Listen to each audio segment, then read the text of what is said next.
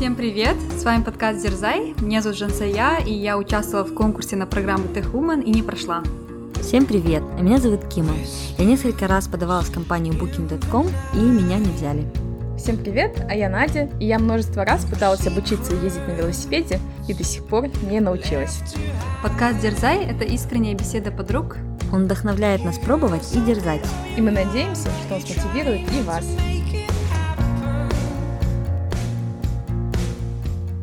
Всем привет и добро пожаловать на очередной выпуск подкаста «Дерзай».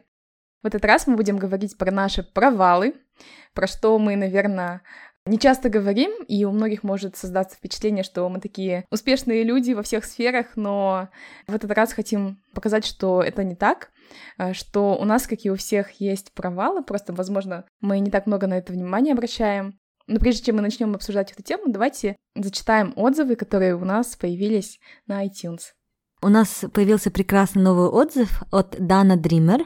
Она пишет, вдохновили и зарядили энергией. Кима Надя Жансая, вы моя находка этого года. Не зря говорят, что все в жизни приходит в нужное время. Стоит только захотеть, а нужных людей, книг и информацию преподнесет тебе твоя жизнь. Выпуск про хобби получился очень интересным и заряжающим. Спасибо за вдохновение и ваши советы. Обязательно подключусь к вашему челленджу. Так приятно! Здорово. Лучшая награда, наверное, которую мы можем получить, понимание того, что делаем наше дело не зря и можем позитивно, в полезную сторону влиять на людей. Да, поэтому пишите нам, оставляйте отзывы, мы всегда рады их читать. И также все, спасибо всем нашим патронам, которые поддерживают материально наш подкаст и помогают развитию нашего подкаста. Да, спасибо всем огромное. Давайте, наверное, перейдем к выпуску. Мы немножко уже осветили, какие провалы были у нас в жизни. Давайте больше поговорим про них. Кима, ты могла бы начать и рассказать про те провалы, которые у тебя были в жизни? Возможно, ты сейчас все не вспомнишь, но самые яркие, может быть. Да, Надя, знаешь, я недавно поняла, когда мне в очередной раз, сказали, что у Акима у тебя столько каких-то достижений, да, или ты столько всего делаешь, успеваешь, а, что, возможно, мы формируем у людей такое немного неправильное понимание, как будто бы у нас всегда все получается. Вот, по крайней мере, у меня точно было немало раз, когда я что-то очень сильно хотела, и у меня это не получалось. А, один из ярких примеров, наверное, да, это когда я подавала в какие-то компании, это не только booking.com, да, хотя я, допустим, более, ну, около 10 лет в сфере бизнес-анализа и считаю себя достаточно квалифицированным специалистом, и не всегда приятно осознавать, что, а, оказывается, ну, твоих компетенций не хватает, да. Я вот сейчас вспомнила, в прошлом году я подавала в Facebook, вот в booking.com, а, ну, в разные компании пробовал подаваться, и у меня приходили отказы. И, допустим, ну, не всегда есть понимание, почему, но есть понимание, что, да, чего-то не хватает, и ты все таки воспринимаешь, наверное, это как провал.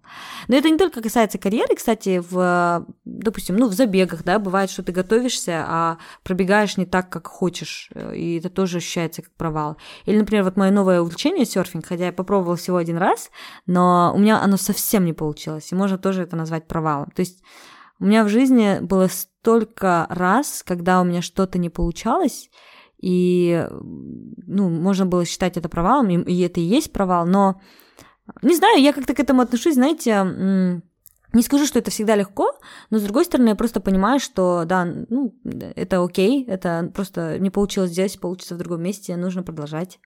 Перед тем, как мы перейдем к провалам Жансаи, вот ты сказала, что ты считаешь это провалом. Ну вот на самом деле, например, серфинг один раз попробовал, насколько это засчитывается за провал, да? Что ты считаешь провалом? Вот знаешь, Надя, вот действительно сейчас только поняла, что, наверное, я считаю провалом это когда сравниваю себя с другими людьми. Потому что, например, в серфинге почему я посчитала это провалом? Потому что у одной из девушек получилось встать и проехать на доске, словить волну. А у меня в тот первый урок не получилось. И, наверное, если бы ни у кого не получилось, так как мы все-таки, наверное, социальные существа, и мы себя сравниваем относительно других, то тогда я бы, наверное, сказала, а, ну, окей, ни у кого не получилось, и, наверное, это нормально. То есть уровень нормы, а, если я не достигаю уровня нормы, который задан, то я считаю это провалом. А уровень нормы задается нашим окружением, социумом, нашими знакомыми. И то же самое, например, с какими-то а, компаниями. Да? Я знаю, что у меня там в Фейсбуке работают знакомые, в Booking.com работают знакомые. И потому что я думаю, что у них получилось, и это норма, а у меня не получилось, значит, для меня это провал. Mm. Интересно. Слушай, а вот сколько у вас человек было на серфинге? То есть в основном все проехались по волне, да, или только один, и ты не была среди того одного человека, который смог это сделать? Да, это немножко не, не репрезентативный сэмпл, потому что там было, был девичник, и я попала на девичник, и там было где-то пять девушек, которым, если честно, серфинг не особо был нужен, они просто хотели немножко fun, и тем не менее с таким вот э, отношением, да, можно сказать, у них все равно э, получилось, а у меня не очень. Ясно. Жансия может поделиться, какие у тебя были провалы? Да, вот как раз я рассказывала вам, что я подавала на программу Tech Woman. Как раз вы помните, мы записывали эпизод, где Кима делилась своим опытом. И как раз челлендж эпизода был подать дедлайн на эту программу. Я выполнила челлендж, но тем не менее не прошла. Как раз результаты вышли относительно недавно.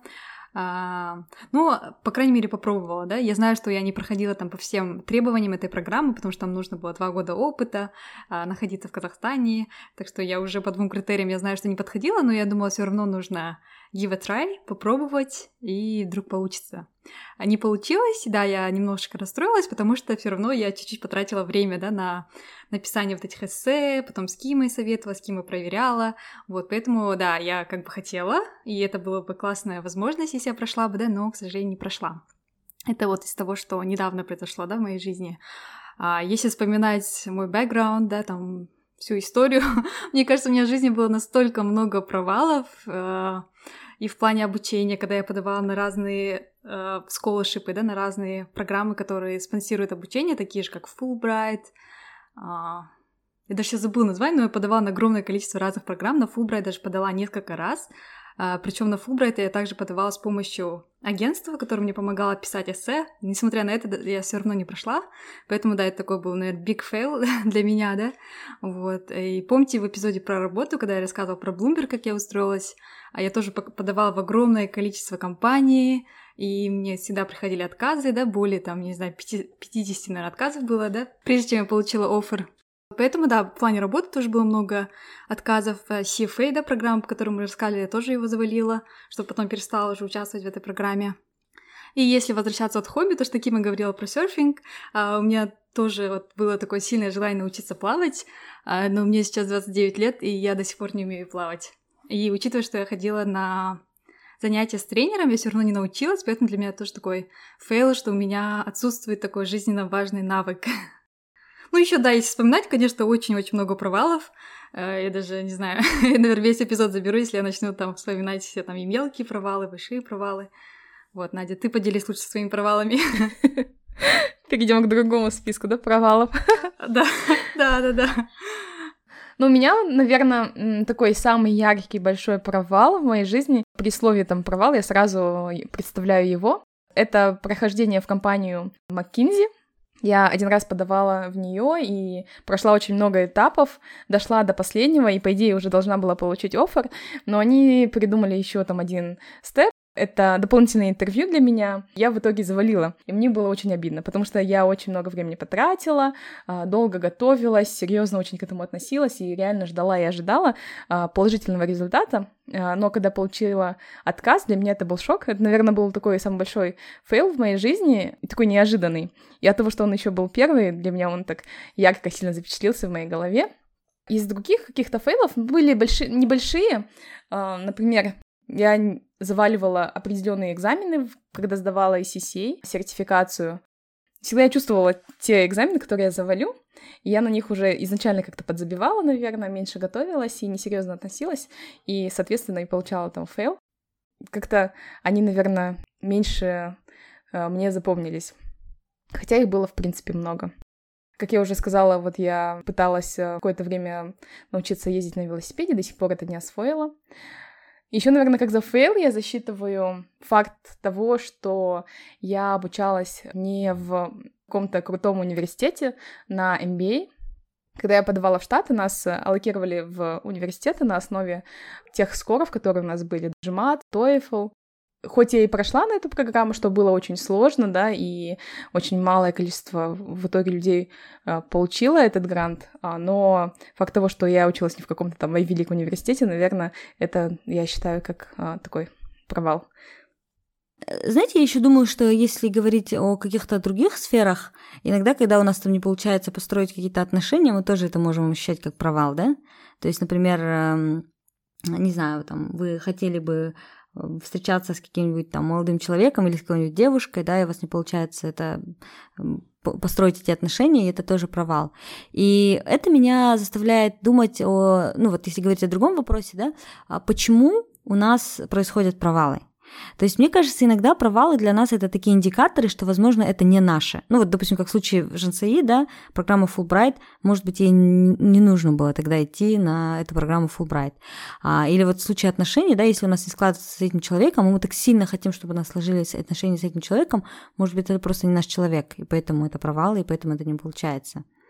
А, вот как вы думаете? Или, или это потому, что мы не прилагаем достаточно усилий и просто придумываем себе отговорки, что это не наше, как думаете? Да, или еще как говорят, что провал рассматривать не как э, конец да, чего-то, а как просто одна из попыток. Например, если не получились отношения с этим человеком, это тоже ваша попытка в, именно в росте себя как человека, готового там, к отношениям. Не помню точно формулировку этой фразы, но там фраза звучала так: если у вас какой-то был failure, да, это просто знак, что вы должны поменять э, направление. То есть не нужно воспринимать фейл как все, да, там не получилось, да, конец, э, конец жизни, да, или что-то такое. Вот сильно не стрессовать, а это просто жизнь просто пытается вам напомнить, что, возможно, вам нужно другое, да, не то, что вы сильно хотели. Ну, это да, тоже кто-то может сказать, нет, это просто отмазки, ты просто не хочешь там учиться или еще что-нибудь, или там не приложил усилия. Но я думаю, всегда все, что происходит, это всегда к лучшему. Я вот всегда смотрю вот то, что у меня там не получилось где-то, да, там, э, в компанию какую-то попасть определенную, да, куда я хотела, или там в стране жить какой-то, да, где, где я хотела бы, да, там учиться, или любые там жизненные ситуации, где у меня произошел фейл, мне кажется, это просто все для того, сделано, чтобы я как-то, не знаю, пересмотрела, может быть, свои взгляды, или, может быть, в следующий раз, да, сделала больше усилий, чтобы достичь этого результата, да, там, которого я хотела бы, или просто, чтобы я поменяла направление, действительно. Ну, я думаю, в любом случае все к лучшему. Я верю в это, по крайней мере. Мы придумываем себе это, что к лучшему, потому что мы же не знаем, как было бы, если бы провал не случился, да? Я иногда думаю... Да, как джастификация, да? Да-да-да. Либо мы сами себе, себя успокаиваем тем, что это просто не наше, и это, знаете, еще про то, что как будто бы мы думаем, что есть какой-то один правильный путь в жизни и один правильный способ а, сделать что-то. Но на самом деле, мне кажется, есть много разных путей, и они все правильные. Нету вообще одного правильного или неправильного пути, есть разные пути. И мы не знаем, как было бы, как сложилось бы. И поэтому, когда случаются какие-то провалы, это означает, что вот эта дорожка, куда мы шли, это не означает, что она какая-то плохая, если у нас не получилось э, это просто не наше, да, может быть, это просто дорожка, могло быть лучше, могло быть хуже, но она не единственная дорожка, и нам просто надо пробовать идти тогда по, друг, по другим дорожкам, да? Да, да. Ну, знаешь, еще у меня такое мнение, что когда ты проваливаешься вот в том, что ты хотел, например, в моем случае я хотела попасть в McKinsey, но на тот момент такой мой dream job, да, был, это работать в консалтинге в McKinsey. Но когда этот путь закрылся, я начала изучать другие пути я начала смотреть, что вообще есть на рынке, да, и куда мне было бы интересно двигаться. До этого я это не делала. И то есть благодаря провалу, наверное, у меня расширился кругозор. Я больше чего узнала, что можно делать в этом мире. То есть мы учимся и по пути, и потом, когда случается провал, я думаю, да, знаешь, мы иногда на день настолько фиксированы на этой э, идее, либо на этом человеке, да, либо на этой работе, и мы ничего другого не видим. Поэтому, когда случается провал, мы очень расстроены, да. На самом деле мы уже в процессе много чему научились, например, мы познакомились с какими-то людьми или мы узнали что-то новое. И потом, да, как ты говоришь, это как будто освобождается какая-то энергия, которая была направлена только на одну большую цель, и потом ты начинаешь смотреть по сторонам и, как бы, да, начинаешь пробовать какие-то новые возможности. Да, это прям такая хорошая точка роста и э, новые возможности, как бы банально не звучало, да, но стать лучше. Потому что хороший провал, он том случае, если ты сделал какие-то уроки из него, да, чтобы в дальнейшем как-то скорректировать, наверное, свой ход действий. Вот я не знаю, как у вас, у меня такое ощущение, что у меня случались провалы как будто бы в двух случаях, в двух крайностях. Либо когда я применяла слишком мало усилий, вот я могу честно сказать, когда например, подавала да, на некоторую работу, я не, не слишком много э, работала над своим CV. Возможно, мне было лучше написать какой-то cover letter сопроводительный. То есть я недостаточно усилий э, приложила, и поэтому случился провал. А с другой стороны, случался провал, когда я слишком много энергии на это направляла и настолько была сфокусирована, что была парализована, э, да, этой идеей. И как будто бы, знаете, у меня получалось тогда, когда я находила баланс между тем, чтобы не уделять этому слишком много своих сил и переживаний, и при этом достаточно быть подготовленной. Да, согласна. У меня, я, ты пока говорила, я тоже свои провалы анализировала. А скорее всего, да, так и случается. Потому что когда ты не чересчур сфокусирован и не чересчур много усилий этому определил, то и больше вероятности, что в тебе увидят какую-то аутентичность, наверное. Я, например, вот сейчас вспоминаю одну знакомую в Кимэпе, когда она подала на программу Erasmus Mundus, а, написав просто на вырванном из тетради листе от руки, прямо перед подачей его накалякала, сдала вот такой черновик, и она прошла. Вот в этом, наверное, те, кто просматривал ее эссе, они увидели какую-то вот такую искренность. То есть она вот э, без каких-то заготовленных красивых фраз, все, что у нее было, она просто написала, вылила это на бумагу, и они в этом эссе увидели ее настоящую. Она уделила этому время, да, она вот прям излила душу, там написала. В то же самое время она не переусердствовала над этим какими-то крылатыми фразами. Ревьюеры, они уже устали их видеть в каждом эссе, которое они получают какая-то такая середина, наверное, хороша, потому что ты и не успеваешь чересчур замудрить, и с другой стороны показываешь свое сильное желание это получить. А у меня с Фулбрайтом, наоборот, я столько пыталась, и плюс еще попросила, да, там, компанию, чтобы они мне помогли с эссе, плюс еще скидывала многим друзьям, там, кто более-менее, да, разбирается в хорошем написании эссе, чтобы они еще тоже профрид сделали, проверили, но, тем не менее, я не прошла. Поэтому, да, я думаю, наверное, это too much effort с моей стороны, да. Да, сильно отшлифовано. Да, сильно отшлифовано, и, наверное, я сильно хотела. И самое, кстати, вот хороший какой для меня инсайт был после вот этого Фулбрайта, да, я пыталась на эту программу, на самом деле, подать два раза, и дважды я не прошла. Нельзя достичь другого результата, когда вы делаете одно и то же, да. Надо было мне кардинально поменять эссе, там, не знаю, людей, что я там писала, да, вообще полностью все поменять, чтобы второй раз, чтобы у меня шансы увеличились, да, потому что я дважды подавала на Fulbright и дважды использовала одинаковые подходы, да, там и написание эссе, и в целом, да, там у меня не сильно все поменялось, поэтому, да, мне кажется, надо кардинально поменять э, ваш подход, чтобы вы, если вы хотите другого исхода, э, другого результата, поэтому, да, я, для меня это был урок, что неправильно сделала, что я дважды подала практически одинаковый application вот, на эту программу и дважды не прошла. Да, кстати, есть же вот это выражение, да, что а, вы не можете ожидать, э, что вы получите другой результат, если вы будете делать одно и то же. А, а знаете, я что еще подумала, вот пока слушала и Надю, и Жансию, про то, что, возможно, мы иногда берем слишком много ответственности за результат на себя – то есть, не, не, безусловно, да, наш эфорт, наши усилия, они имеют значение. Но мы иногда не видим большего контекста. А, то есть, возможно, в случае вот истории Нади, Надиной подруги, да, когда она подала и получилось, может быть, это то, что у нее была какая-то уникальная специальность, на которую остались места. Может быть, конкурс был ниже именно на эту специальность. Может быть, был, было такое совпадение, что кто-то отказался от места. То есть мы не знаем, что происходит за ширмой, и почему она прошла. 50% это ее усилий, да, 50% это, можно назвать это удачей, на самом деле это просто какой-то контекст, который мы не знаем. И то же самое в случае ЖНЦИ, да, а ЖНЦИ 100% э, результата э, берет на себя, да, что вот я не прошла, потому что я там, ну, что-то сделала не так. На самом деле, опять же, мне кажется, это только 50% того, что ты могла сделать, а 50%, возможно, это была слишком, опять же, там, популярная специальность, или там на этой программе, мы, там столько личного еще может быть замешано, да, что, может быть, там у человека не было настроения, человек проходил там процесс развода, и у него, он просто был строже, да, к твоему эссе, в то время как другим повезло больше, и там человек был более позитивный, да, который проверялся. Я понимаю, что они все постараются стандартизировать, и там я уверена, что есть э, критерии, которые позволяют сделать подход максимально объективным и чистым. Но просто я сама часто бываю на другой стороне, когда, например, я а, занималась процессом набора в компанию ИПАМ, и часто разговаривая с кандидатами, кандидаты все время спрашивали, да, почему я не прошла на этот проект, что во мне не так, что мне нужно выучить. А я понимаю, что дело не в человеке. Дело просто в том, что на этом проекте, например, сейчас просто заказчик сократил количество людей, количество команды, и он отказался от позиции, да.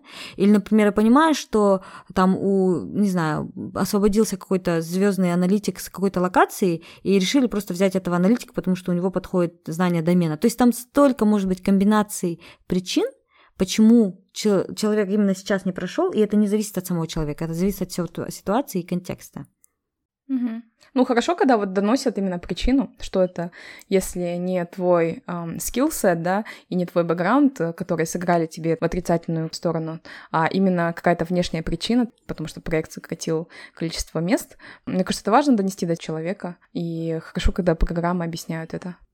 Да, безусловно, но мы просто не можем рассчитывать всегда, что нам будет это да, объяснять. Например, ну там, не знаю, Фулбрайт, да, столько подающих, я не думаю, что они всегда возвращаются. Или, например, на, на какую-то работу ты подаешь, и тебе просто пишут очень формальное письмо, которое рассылает вообще всем подающим, говорят... Начинается с фразы «We regret to inform да, you». Да, именно что. I know this phrase, да. да. Мы, нам да, очень да, жаль, да. что вы не прошли, и они не дают тебе специфичных причин. И, ты, поэтому всегда думаем, а, проблема во мне. Но мне кажется, вот это вот может немножко успокаивать, что Безусловно, брать на себя ответственность это полезно, потому что это означает, что вы можете контролировать результат, вы можете улучшаться.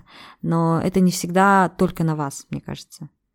Ну, поэтому, мне кажется, всегда хорошо просить причину. И даже, например, если вам написали «We regret to inform you», а, позвонить им и спросить у рекрутера, почему, да, э, были ли какие-то причины указаны. Потому что в крупных компаниях, ну, насколько я замечаю, обязательно говорят фидбэк, а, что не так было, да, чего не хватило. То есть, если в следующий раз вы будете подавать в эту компанию, то мы хотим, чтобы вы, та самая Надя, пришли обратно только вот улучшите вот этот момент. Да, мне кажется, это очень важно, быть проактивным. То есть э, даже если вам пришло формальное письмо, да, свяжитесь с HR, спросите, почему. И это не только в работе. Я тоже самое сделала в серфинге в прошлый раз, например. У меня не получалось, я замучила, кажется, этого инструктора, потому что я говорила, почему у меня не получается.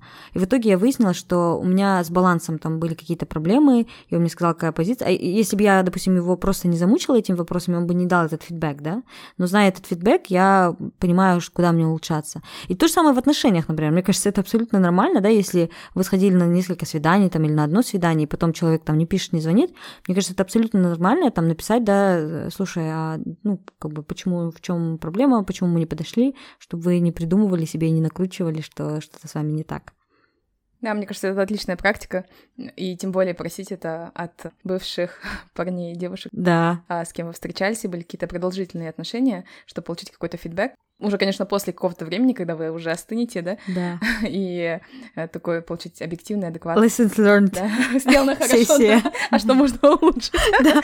Еще фидбэк в формате сэндвича. Вот это было хорошо, вот это надо улучшить summary. Best of luck, да, в конце такой. Да. Да, я хотела еще добавить, что в случае с тестами это, наверное, не работает, да, вот эти те же самые тесты GRE, GMAT, CFA, где уже полностью, да, э, ваша ответственность, сдать этот тест или нет. Там то, что человек не решает, вы проходите или нет, да, это там просто компьютер считает по количеству правильных ответов, прошли вы тест или нет, да, поэтому, наверное, вот эти фейлы именно когда в тестах, они как-то вы воспринимаете их слишком personal, да, потому что они действительно, вот это именно ваш большой фейл, да, который вы сделали, вот. Но я всегда для себя тоже, когда вот такие фейлы случаются в тестах, я всегда говорю, что даже вот фразы, да, Опры Уинфри, failure is not a person, it's an event, да, получается, это не о вас, на самом деле, это просто такой случай, да, который произошел с вами, поэтому не нужно воспринимать слишком лично, но тем не менее, зная эту фразу, зная все вот это, я все равно всегда тоже такие фейлы воспринимаю слишком personal и переживаю, да, по ним. Ну, недолго, но переживаю, да. Ну, кстати, знаете, я вот еще недавно поняла, что раньше я себя очень сильно винила, если, например, я не применила достаточно усилий да, я к чему-то готовилась, например, даже если это какой-то объективный прозрачный результат, как тест, я условно там готовилась, я не прошла, я знаю, что я не дожала, потому что всегда ты мог сделать лучше, и я начинала себя винить. А недавно я поняла, что обратная сторона этого – это то, что ты выбираешь быть более бережным к себе и, может быть, не применять столько усилий. Э, я это поняла вот недавно на скалолазании. Я пошла, и я себя чувствовала как-то тяжело, да, возможно, я где-то поела слишком близко к э, скалолазанию, а, возможно, у меня было какое-то такое настроение, в тот день я еще пробежала свою длинную пробежку 16 километров, я была просто уставшей. Я пришла на занятие по скалолазанию вечером, я понимала, что я могу себя запушить, я могу поднажать, я могу долезть до этого верха, да, и э, как бы быть э, в себе себя лучше чувствовать, потому что я там достигла условно вот этого вот результата, да. Но я буквально пролезла метр или два метра по стене, и я просто почувствовала, что я так устала, и мне так тяжело, если я себя, на себя надавлю, я долезу, но я в тот момент выбрала зафейлить, вот прям зафейлить, а, потому что я не хотела на себя давить. И мне кажется, когда мы получаем фейл, когда мы получаем провал, возможно, это просто один из признаков того, что вы выбрали быть бережнее к себе, вы выбрали любить себя, выбрали где-то не дожать, потому что вы выбрали свой комфорт и покой, и это не есть плохо, да? Угу, да. Ты говорила про серфинг, я вспомнила также про запрос обратной связи от тренера в плавании. Я в 28 лет научилась плавать, и до этого я очень много пыталась. У меня разные э, люди обучали, мои родные, потом друзья, и те, у кого даже это очень хорошо получалось, обучать других плавать. Они все не знали, разводили руками, почему я не могу научиться. Потом, в 28 лет, я все-таки решила, что а, я научусь плавать, несмотря ни на что записалась на индивидуальные занятия с тренером. А, три занятия отзанималась, и у меня не, было никакого улучшения. Я попросила обратную связь, что я делаю не так. А, тренер не мог понять, в чем дело. То есть он мне не мог дать адекватную обратную связь, что конкретно мне не хватало. Тогда я поняла, что этот тренер мне больше дать не сможет. И я поменяла тренера. И так случилось пять раз. То есть я каждый раз продолжала искать того человека, который мне сможет дать адекватную обратную связь, что я делаю не так и как я могу все-таки научиться плавать. И вот встретился тот человек, мой шестой тренер, который до сих пор является моим тренером по плаванию, и он меня за три занятия, точнее, за одно занятие научил кролю, и еще за остальные два научил брасу и баттерфлай, ну, как бы не в идеале, но объяснил основу, мое тело поняло, что от меня требуется, чтобы плыть без ласт и какой-либо поддержки. К чему я это говорю? Просто к тому, что мы вот э, до записи обсуждали за Жансуей, что, например, она несколько месяцев, да, ходила, занималась с тренером, и у нее не получилось. На самом деле вот такая вот попытка и, казалось бы, провал, просто важно запрашивать обратную связь от тренера и постоянно, постоянно, даже если тренер сам не привык вам давать ее, то важно его дергать, как-то самому пытаться улучшаться, потому что время ценно, и со временем, чем больше у вас не получается, вы, возможно, будете расстраиваться от этого. Мне кажется, вот это вот э, и есть про то, что мы когда-то говорили в каком-то эпизоде, что, может быть, это просто не ваш подход, не ваш формат. Может быть, Наде подошел тот тренер, потому что он ее обучал так, как ей было легче это понять. И вот, Надя, может быть, у тебя просто попался не тот тренер. И, может быть, когда наши провалы случаются, это опять же про то, что нужно знать себя, а как тебе будет хорошо, да, как ты быстрее достигнешь успеха. То есть, мне кажется, это настолько все комплексно, это связано и с тем, чтобы знать себя и подобрать правильный подход, и изменить подход, когда нужно. И да, провалы — это просто, может быть, одна из возможностей лучше узнать себя. Вот как у Нади, да, не получалось каким-то тренером, она поняла, что нет, мне такой формат не подходит, она узнала там лучше себя, как ей комфортнее, и нашла того человека, с кем она научится плавать. Угу. То есть продолжать искать, да, пока вы не нашли пока вы не пришли к этому успеху, да, успешному финальному результату. Да. Потому что, мне кажется, да, если стараться и прилагать усилия, то у вас обязательно все получится. Так что, Надя, дашь мне свои контакты своего тренера? Надя сейчас пропиарила тренера. Да, ну вот как все таки да, словить тогда баланс? Продолжать настойчиво что-то делать, то есть в любом случае, если мы настойчиво пытаемся разные варианты, пути и там инструменты и много-много раз пробуем, мы можем достичь хоть чего. Нет ничего такого невозможного. Но стоит ли продолжать это делать? Или это просто знак того, что нужно сменить фокус, да, и сдвинуть траекторию движения? Вот это хороший вопрос, потому что если мы послушаем всех этих известных людей, да, там мультибиллионеров, известных личностей, там Джефф Безос и так далее, они все говорят о том, что у меня получилось, потому что я не сдавался. Я продолжал настойчиво бить в одну точку, да, или там как у Брюса Ли вот эта фраза, я тысячу раз отточил удар, прежде чем он стал там каким-то правильным или сильным. Но иногда ты думаешь, есть ли смысл терять эти усилия именно в этом направлении, или стоит сменить направление? И вот это, мне кажется, только наше самое глубокое чувство, интуиция, или как это можно назвать, только оно нам подскажет, да? Стоит ли нам идти туда? Или вы думаете, что, может быть, если мы будем достаточно прилагать усилия, можно чего угодно достичь? На самом деле можно, мне кажется, если ты будешь прилагать огромное количество усилий, ты в итоге все равно достигнешь результата, но просто вот момент, когда ты достигнешь результата, ты можешь подумать, я этого не сильно и хотел.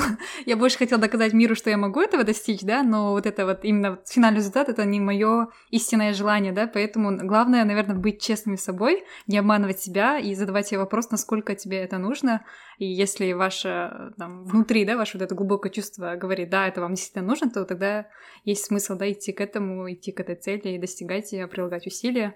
Вот. А если это просто, чтобы доказать себе или чтобы поднять самооценку, да, вот у меня были фейлы, но я все равно сдам его, вот это, наверное, не стоит, потому что результат, да, вот это не принесет, наверное, такого большого удовлетворения и счастья вам в конце. Поэтому очень важно быть честным с собой, наверное, в первую очередь. Да, мне кажется, по теории вероятности, если мы тысячу раз подадим на программу, там, не знаю, Fulbright, да, мы по теории вероятности пройдем. Но это вот очень классическая формула, да, э, technical complexity versus business value. То есть ценность, которую вы получите против того, сколько вы усилий затратите. Э, затратите вы столько усилий на подачу, зачем? Чтобы получить ценность, которая не будет несоизмерима, mm-hmm. да, с этими усилиями. И, может быть, тогда стоит поискать что-то другое, что у вас займет меньше усилий, но принесет больше результат. Угу. Еще надо понимать, да, это желание вам навязанное обществом желание или это ваше истинное желание? Потому что, мне кажется, некоторые наши желания просто навязаны обществом, потому что мы видим, да, вот этих всех успешных миллионеров, биллионеров, и мы, нам кажется, да, надо тоже так же сделать, да? Или там сын маминой подруги, который там открыл бизнес, и мы такие, а, да, мне тоже там уже скоро 30, надо тоже что-то делать. Поэтому бывают такие, э, как бы, желания, цели, которые на самом деле не ваши желания, да, возможно, вам нравится, да, именно рост в карьере, в корпорации, а вы видите все, то, что все ваши там э, ровесники, да, не достигают успеха в каком-то бизнесе, и вы зажигаете этой энергией, этой идеей, хотя это не ваша идея, это просто вам навязало общество. Поэтому, да, самое главное — be true to yourself, да, быть правдивым, да, собой, не обманывать себя, да, будьте честными. Да. Ну так вот, да, немножко просыпаться иногда и задавать себе вопрос, хочу ли я этого или не хочу. Еще задавать вопрос себе, может быть, я слишком сфокусирована на этой идее фикс, что не, не вижу возможности вокруг. Мне кажется, у меня тоже такое бывало, знаете, в сфере отношений, когда я была настолько сфокусирована на одном человеке, и мне казалось, что только отношения с этим человеком, они будут для меня хорошими, да. И хотя на самом деле я сейчас считаю, что я, возможно, потратила время, да, которое, когда я могла себя там как-то да, растить с другим человеком и просто получать какой-то опыт. Это, кстати, еще одна хорошая идея. Мы всегда думаем, что если это провал, то как будто мы провалимся в точку ноль и начинаем заново. Мне кажется, это никогда не так. Мы когда проваливаемся, мы доходим, допустим, до 50% от результатов от 100, и мы проваливаемся, мы остаемся, вот у нас получается мы приобретаем вот этот опыт, ошибки, контакты, людей, знания, и мы уже в следующий раз начинаем не с нуля, мы начинаем вот с этой точки 50. Угу. Да, да. Это как э, Рей Далио, основатель самого успешного хедж-фонда в мире, он делится своими принципами жизни, и его основной принцип — нужно пробовать дерзкие цели ставить в своей жизни, заваливать их, выводить уроки, ставить себе новые какие-то принципы уже на основе вот этого провала и двигаться дальше, ставить следующую дерзкую цель. Вот вы, кстати, делаете какую-нибудь э, работу над собой после большого провала, либо после маленьких провалов? Какой-то у вас есть налаженный процесс, или, может быть, э, вы помните какой-то случай, когда вы работали над собой и делали работу над ошибками? У меня в голове прям точно такой же вопрос крутился. Как вы... Вот все говорят о том, что главное выявить уроки из проделанных ошибок. А вот как выявлять mm-hmm. эти уроки, никто не говорит, да? Да, да, да. Как ты выявляешь уроки? Ну, не знаю, просто если это тест, это, конечно, очень легко, да, понять, вы просто смотрите те секции, да, где вы провалили, и вы, значит, для вас урок, да, просто больше сконцентрироваться на тех э, секциях, да, которые вам дались сложнее всего, да. Это, наверное, самое легко, да, даже в том же там IELTS тест или TOEFL тест, тот же CFA, GRE, там, GMAT, очень легко, там, те секции, которые вы завалили, это, значит, те, то, над чем вам стоит поработать, да, это вот есть, наверное, работа над ошибками. А если, наверное, такие другие фейлы, как э, вот в плавании, вот мне кажется, вот ваш совет брать фидбэк, да, от вашего тренера, мне кажется, это очень классный совет. На самом деле, вот сколько ходила со своей тренершей на занятия, я у нее ни разу не спрашивала фидбэк. я просто, у меня просто не получалось плавать, вот без ласт, да, получается. В ластах более-менее получалось, как ласты сняла, я все сразу тонула, хотя сильного напряжения не было, да, такого сильного страха тоже не было, потому что я начала так потихоньку преодолевать свой страх детства. Но я не знаю, вот с чем причина, но я не научилась, и, наверное, моя ошибка была, что я не брала а, у нее фидбэк, да, не запрашивала фидбэк. Вот, потом какие еще случаи? Ну, в случае с работодателем мы говорили, да, тоже, то, что надо писать, звонить, мне кажется, да, нормальный, адекватный работодатель вам даст хорошую обратную связь, да, если вы попросите. Поэтому, да, важно просить обратную связь. А для себя, я, наверное, вот, не знаю, когда у меня были вот эти фейлы, вот, допустим, с Фулбрайтом дважды, я вот подумала, что, скорее всего, мне это и не нужно, я лучше, наверное, сконцентрируюсь больше на работе, на карьере, и буду лучше искать работу за рубежом. Это для меня как-то помогло пересмотреть, да, мои взгляды. Хочу ли я, на самом деле, учиться в Америке, да, и потом жить, наверное, да, в Америке? Или все таки я больше хочу в Лондон, да, потому что я здесь уже училась, это для меня больше привычно, и я хочу все таки работать в Лондоне. Поэтому вот эти какие-то фейлы помогли мне пересмотреть какие-то свои жизненные ориентиры и уже, наверное, поменять, поэтому я уверена, что я больше на программу Fulbright подавать точно не буду. Какие у вас еще советы?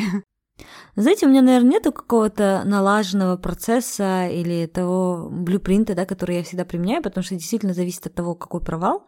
Но мне кажется, к чему я сейчас только недавно пришла, это к тому, что не нужно себя винить. Это вообще не помогает, потому что это не совсем конструктивно.